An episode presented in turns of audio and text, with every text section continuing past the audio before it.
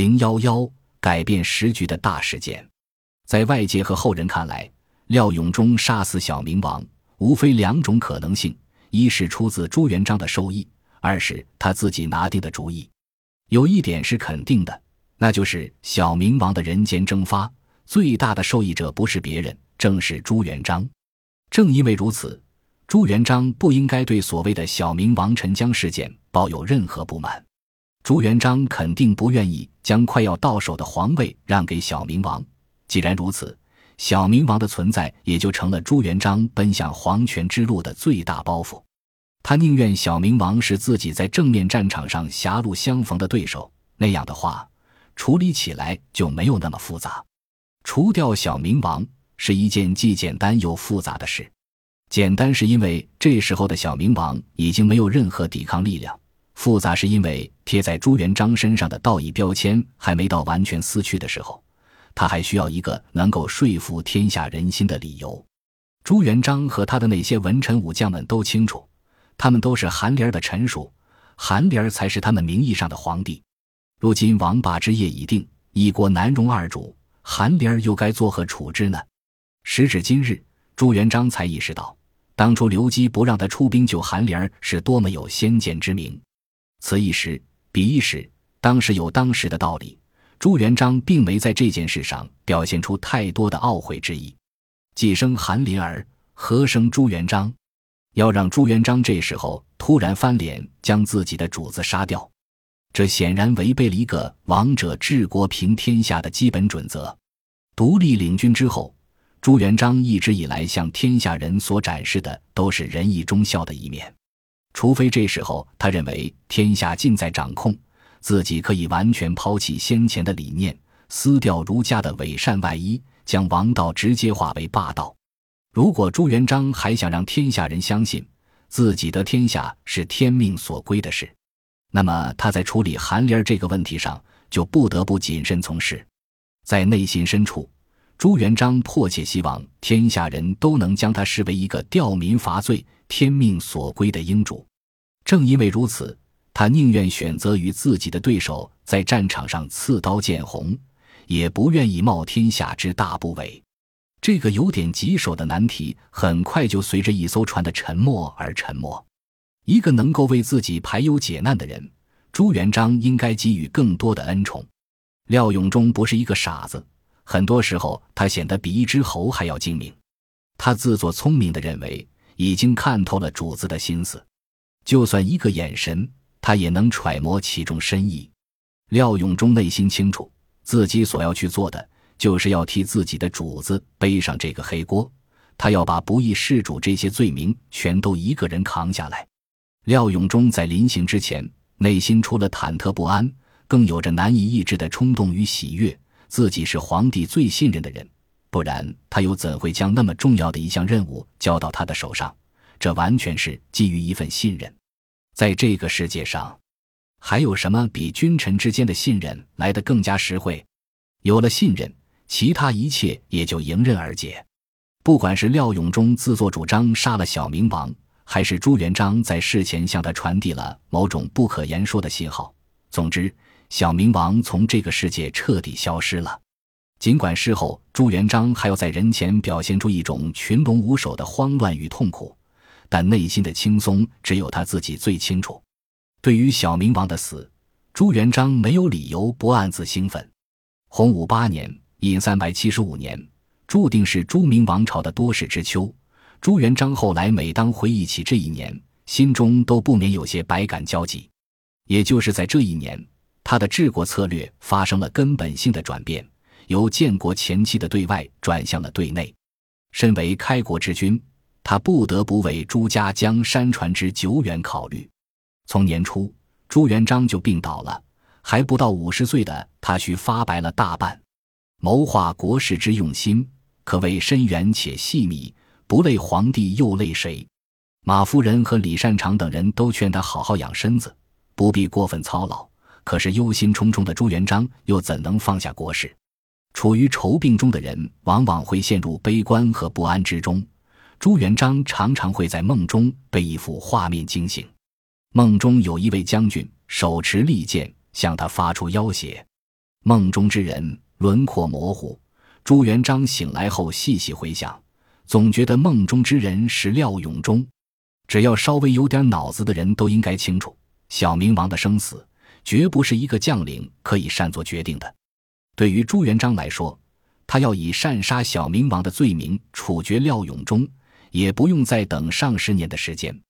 廖永忠并不完全是因为陈州之罪而被诛杀，错就错在他经常以此为邀功条件，向朱元璋提出一些非分的要求。那时候已经身为九五之尊的朱元璋。又岂能随随便便就让人要挟？由于廖永忠此时已经成为太子名义上的辅佐，所以他常常跑到太子那里履行职责，并常常说出类似于“太子必成太平之主”的话。要知道，这可是犯了皇家大忌，因为现任皇帝活得好好的，他说的这些话太过于超前，也就是大逆之言。廖永忠所表现出的积极插手朝廷事务的态度，和他本身所具有的大明开国功臣的身份，都让这样的话成为压在朱元璋心头的一块大石。如果不能将它搬开，朱元璋会坐卧难安。可是要搬开这块大石，也不是一件容易的事。做得太过直接，必然会引起功臣集团的恐慌和不满。可是要做的不露痕迹，以廖永忠的为人和行事。实在难以找到足以将其治罪的把柄。正当朱元璋苦于无计可施之时，他想到了自己几年前无意中为功臣们挖下的那个坑。当年廖永忠在接小明王来应天的时候，也一同运送来了大量的龙凤朝廷的御用器物。小明王死后，这些东西有一部分被朱元璋留下了，剩下的则让他分赐给了廖永忠等人。既然是皇帝所赐的东西。自然不会让他们闲置着，所以廖永忠便开始使用这些器物，其中包括了卧床器用、安配靴凳等物。谁也没料到，朱元璋早已在廖永忠家中安下了眼线，搜集到了一些私密的情报。为了栽赃，有些见你御用之物是朱元璋后来派人偷偷放到廖永忠家里去的。当时使用这些器物的将领并不在少数。就算朱元璋追究下来，也是法不责众。凡是能摆到桌面上的问题，都不是大问题，这只能算是一个敏感问题。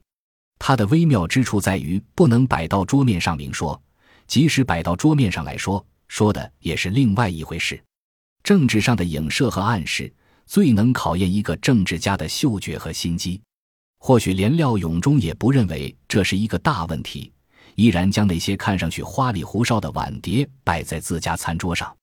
也就在这时，有廖府仆人密奏，廖永忠在家里偷偷见用龙凤珠不法事。由于此前廖永忠身上已经背负逆死小明王、勾结杨宪等罪名，数罪并罚，就看朱元璋的态度了。可一个帝王的心事，谁又能体察呢？那些大臣们也在观望中。朱元璋派出专人前往廖家收集罪证，并将廖永忠绑了来。当床帐、器皿、安配、靴、雕金撒花、龙凤文祥、兼用玉物等说不清的罪证摆放于廖永忠眼前时，他的内心世界瞬间坍塌。朱元璋强撑着病体，厉声喝问道：“廖永忠，你知罪吗？”“臣已知罪。”廖永忠还想为自己多辩护几句。可是话到嘴边，又被他生生咽下。他明白一切早已注定。人活在这个世界，能够体会到的悲哀有许多种，但只有无法开口道出的悲哀才是大悲哀。廖永忠虽然不认同附着于自己身上的那些莫须有的罪名，但是他却认同时势逼人的道理。他并不后悔当初所做的一切，即使昨天的一切都没有发生，今天的一切也会发生。不是他朱元璋太过绝情，而是时势使然，人又能奈何？朱元璋听到这样回答，以为会有什么意外的发现，于是紧追不舍。你知何罪？天下已定，臣又岂能无罪？说完这句话，平日里从不敢近距离直视朱元璋的廖永忠，将目光紧紧地锁定于前方这个人，再不好好看看这位主子的真面目，就没有机会了。朱元璋苍老了许多，皇冠已经掩盖不住满头的白发。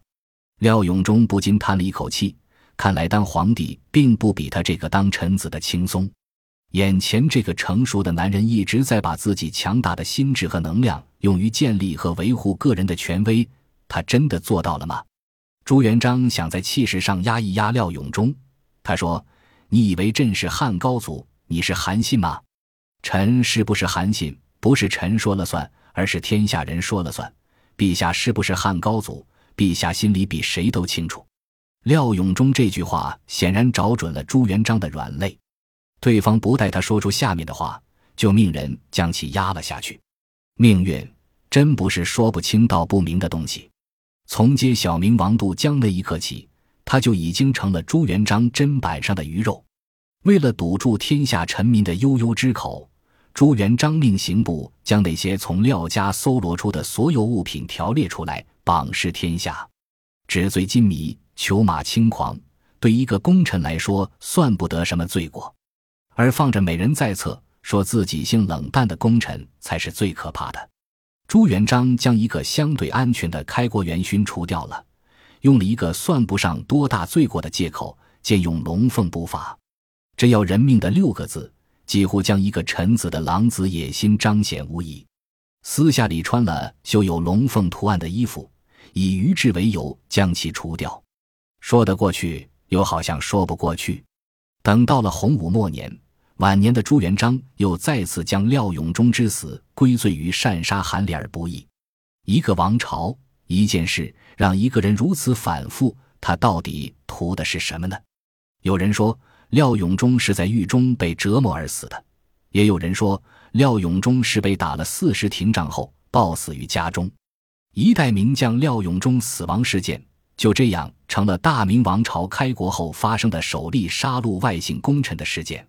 他也因此成为被朱元璋第一个推出来祭旗的开国功臣。在遭到诛杀的大批功臣宿将中，廖永忠根本算不上一个重量级的人物。论功勋，他与李善长、刘伯温这些人无法相比；论殒命，他不如蓝玉一案株连的那么深广。本集播放完毕，感谢您的收听，喜欢请订阅加关注。